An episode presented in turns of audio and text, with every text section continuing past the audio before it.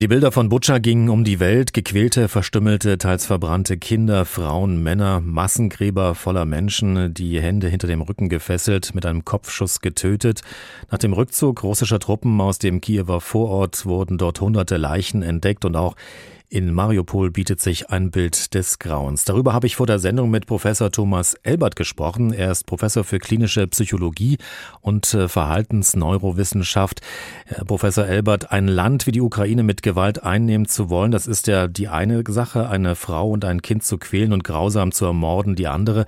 Warum machen Soldaten so etwas, wenn es nicht gerade angeordnet war, wie es in diesem Fall ja zu sein scheint? Kriege und Aggression haben unterschiedliche Motivationen. Das eine ist die Verteidigung und die ist moralisch gerechtfertigt, die reaktive Aggression.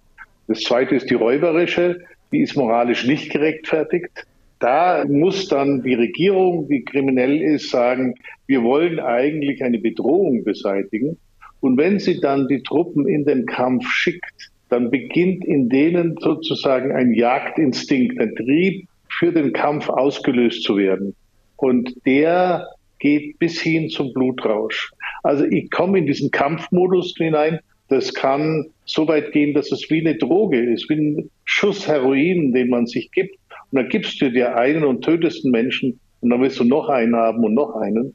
Und dann muss die Führung regulieren, wie weit es sozusagen kommt, dass keine Kriegsverbrechen in schlimmem Ausmaß durchgeführt werden. Aber geht das denn überhaupt, wenn so Menschen, wie Sie das gerade beschreiben, also Soldaten dann in so einem, ich nenne es mal, Blutrausch sind? Ja, dann ist es sehr schwer zu stoppen. Und das wissen wir aus allen Kriegen, auch wenn Sie an Ihre Amerikaner denken, wo wir sagen, das könnte eigentlich nicht sein, dass das da vorkommt. Überall ist es der Fall. Und dann ist es natürlich so, wenn Sie jetzt eine kriminelle Führung haben, dann ist es dem ja ganz recht, wenn hier man zeigt dem Gegner, wie grausam und schrecklich man sein kann.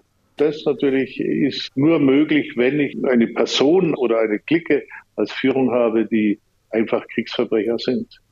Laut Spiegel hat der Bundesnachrichtendienst Funksprüche russischer Militärs abgefangen, in denen Morde an Zivilisten auch besprochen worden sein sollen. Die waren wohl sogar angeordnet. Welchen Zweck haben solche Gräueltaten an wehrlosen, unbewaffneten Menschen? Ja, wir haben ja Angst davor im Westen auch, dass Putin sagte, ich schrecke vor nichts zurück. Wir haben das so interpretiert, der schreckt selbst vor atomaren Angriff nicht zurück. Das ist sozusagen eine Form zur Demonstration. Ich kann also sehr grausam sein und alle Grenzen überschreiten. Gleichzeitig natürlich wird das eigene Volk das nicht tolerieren. Das heißt, er muss das eigene Volk durch Propaganda belügen, dass das passiert. Putin hat ja die Ukraine vor gar nicht allzu langer Zeit noch teilweise umgarnt und auch als Brudervolk bezeichnet und ist ja auch sehr um pro-russische Propaganda bemüht. Doch solche Gräueltaten ähm, kann er ja moralisch dann eigentlich ja nur verlieren dadurch und zwar auf allen Seiten, also bei den Ukrainern, aber auch bei den Russen und natürlich ganz klar an der Weltöffentlichkeit. Ich frage mal so ganz direkt, ist Putin verrückt geworden? Wir würden in der Psychologie sagen, es ist die dunkle Triade. Es ist eine Mischung aus Narzissmus, aus Machiavellismus, also zweckheiligte Mittel und Psychopathie. Ich kenne Herrn Putin nicht persönlich, aber alles spricht dafür, dass er und natürlich auch sein innerer Zirkel diese Persönlichkeit hat. Putin hat ja vor einigen Jahren stets einen sehr, naja, rationalen, auch kühlen Eindruck gemacht. Heute wirkt er sehr emotional, wütend und auch aufgebracht. Wie erklären Sie sich das? Also wie kommt diese Veränderung zustande?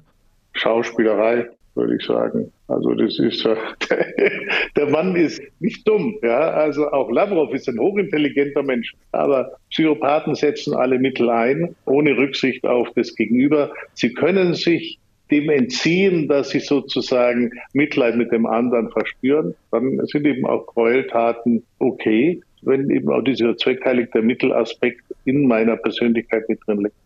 Sie haben ja gerade von Narzissmus gesprochen und wie sollte der Westen jetzt psychologisch umgehen am klügsten mit Wladimir Putin?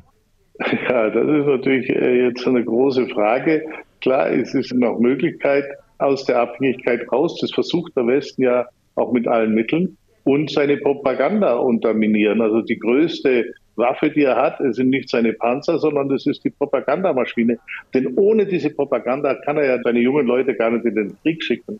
Und Die auszuschalten, wäre die beste Möglichkeit des Westens, dieser Aggression zu begegnen. Und wie erreiche ich das? Da ist einfach die Wahrheit und die dokumentieren, nichts Falsches darstellen, nicht übertrieben, auch die Gräueltaten der ukrainischen Seite nicht verschweigen. Das ist ganz wichtig. Es schießen beide Seiten und es passiert auf beiden Seiten Gräueltaten und die schonungslos aufzudecken. Dann, glaube ich, kann man die Propagandamaschine auf der russischen Seite entlarven.